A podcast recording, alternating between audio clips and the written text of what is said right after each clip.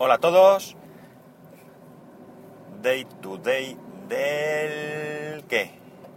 25 de mayo de 2015. Son las 9.49 señores y 22 grados en Alicante. Hoy mucho más tarde. Y grabo mucho más tarde porque voy a... Hoy mi hijo se, se ha ido de excursión. Y bueno, pues me he quedado a, a despedirlo. Pues ya sabes. Cosas de padres. En fin. Bueno, hoy quería hablaros de un tema. Y es el tema de las mascotas. Es un tema que, que quiero dar mi opinión. Y no voy a entrar en detalles concretos porque eh, si sois eh, seguidores de Tolo, del camionero geek, no hace mucho hizo un podcast sobre los perros y, y él ahí la verdad es que lo explica todo muy muy detalladamente y muy clarito. Eh, esto no significa que tener una mascota sea malo, pero mm, hay que tener en cuenta todo lo que él dice, porque hay cosas que, bueno, pues a lo mejor las puedes ver como un problema y cosas que a lo mejor no lo son tanto, pero simplemente es conocer el hecho de, de qué significa tener una mascota. Es evidente que los que tenéis o habéis tenido una mascota, pues ya sabéis de qué va. Es, eh, este episodio pues mm, no va a aportar nada. Más allá, si queréis, de mi opinión, si es que os interesa. Pero en el caso de, de los que no hayáis tenido nunca una mascota y que os estéis planteando, pues sí que me gustaría a mí añadir algunas cosas a lo que, a lo que Tolo dice. él habla de los perros.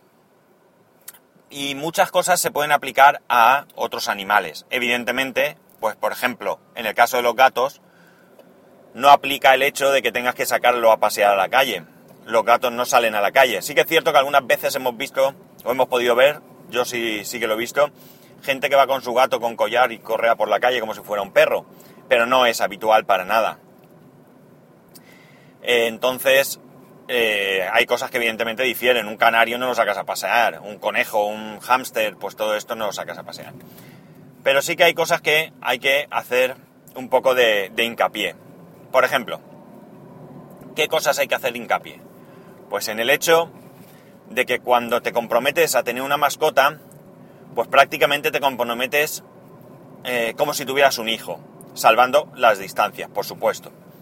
Quiero decir con esto que tener una mascota no es, pues yo la tengo y si va bien, bien y si se muere, pues que le den. No, no, no, no. Vamos a ver. Mira, yo voy a poner un caso. Yo tenía un hámster. Eh, yo he criado hámster en casa, no sé, eh, luego los vendía en una tienda, o los regalaba, o lo que fuera. No era un negocio porque dinero, pues la verdad es que no se saca mucho, pero no era el, fin de esto. Y recuerdo que una vez se puso uno malo, me fui al veterinario con el hámster, y cuando lo contaba la gente se burlaba. Se burlaba de mí pensando en que ¿para qué llevo un hámster al veterinario que me ha costado la consulta más de lo que voy si me compro un hámster eh, nuevo, por decirlo de alguna manera? Pues es que esto no es así. Es decir, imaginaros el perro más caro del mundo, ¿vale? Y te lo regalan. ¿Qué pasa? Que como es regalado, ya no tienes que cuidarlo, si se muere da igual, pues evidentemente no es eso. Y dicho esto, tengo que decir también, y esto si alguno tenéis una tienda de animales, pues me tiraréis piedras, es que yo abogo porque no se compren los animales. Y jamás, jamás en la vida regalar un animal sobre todo sin conocimiento de la persona a la que se la vas a regalar. Porque esto es un grave error. Puede ser que le haga super ilusión y lo cuide y lo trate con como, como se debe tratar, o puede ser que no lo cuide, no lo trate y que al final el animal sufra. Hay que recordar que a fin de cuentas eh, los animales evidentemente no son seres humanos, no son personas, pero son seres vivos que sufren, que sienten dolor, y que tienen estados de ánimo. Y que es preferible no tener una mascota a, no, a tenerla eh, descuidada. Entonces, por eso yo no me gusta, eh, o sea, estoy totalmente en contra de que, se de que se regalen mascotas. Es más, debéis pensar que si le regaláis una mascota a vuestros hijos, un perro sobre todo, al final, quien se va a hacer cargo del perro sois vosotros.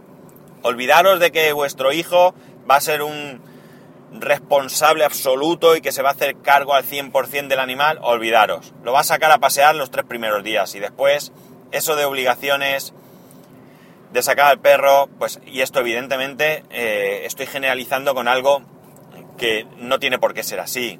Eh, críos súper responsables los hay a montones y si miramos por las calles veremos que hay muchos críos que están paseando a su perro.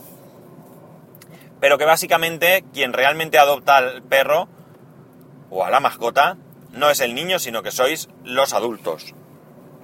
Entonces, ya digo, antes de regalar una mascota, estar absolutamente seguros, y lo digo en mayúsculas, de que esa persona quiere esa mascota. Una vez dicho esto, pues también abogo, como he dicho antes, porque no se compren las mascotas.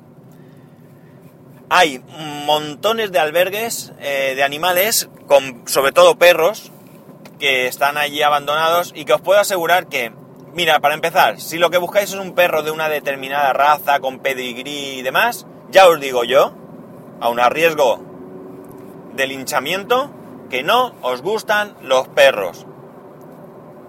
Si lo que buscáis es un perro, el que sea, pues entonces, ánimo, acercaos a un albergue y veréis qué cantidad de buenos perros hay allí. No, no serán perros de raza mm, pura, no los podréis presentar a concursos, pero os aseguro que os dará lo que os tiene que dar. Compañía, cariño y demás. Por tanto, intentar siempre no pagar por un perro. Con esto conseguiremos que cada vez haya menos abandonos. Porque evidentemente la persona que se molesta en ir a un albergue, buscar un perro entre todos los que hay, elegirlo, dar un donativo, no olvidéis que, son organizaciones que, que, no tienen ingresos si no es por, por donaciones o por subvenciones y demás.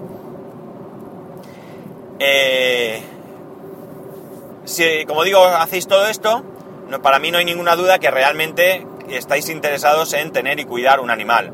A veces se dan circunstancias, eh, por ejemplo, puedes tener un gato, eh, una mujer que se quede embarazada y tener problemas, hay algún tipo de problemas con eso. Evidentemente estamos hablando de un caso concreto, una situación concreta que nadie la desea, pero que aparece de repente, como cualquier otra situación inesperada en la vida. Pero en general eh, vais a tener tantas satisfacciones como con un perro de, raza. Debéis ser conscientes de que, de que tener una mascota supone gastos. Eh, os remito nuevamente al podcast de Tolo. Mirad, yo os cuento el caso de, de mi perro. Yo quería, hubo un momento en que yo quería un perro. Realmente hay algunas razas de perro que te gustan más que otras, eso es indiscutible, y en mi caso también pasaba. Pero un día estaba en casa de un amigo y me dice, ¿quieres un perro? Y yo le dije, sí. Él me miró con cara de sorpresa, me dijo, sí. Yo le dije, sí. Llamó por teléfono a una persona. Esa persona le dijo que sin problemas. Y yo fui y cogí un pastor alemán. ¿Vale? Un pastor alemán no era un perro que yo me había planteado tener en casa. Pues bien, el perro incluso me lo dieron demasiado pequeño porque se los querían quitar de encima rápido. Estaba plagadísimo de garrapatas el pobre, era impresionante como estaba, estaba en un campo y estaba allí en medio del campo y la verdad es que allí se puso el pobre, vamos, no os podéis imaginar. Lo cuidé, lo limpié y fijaos si era pequeño que tuve que comprar, darle biberón, pero con leche de perra.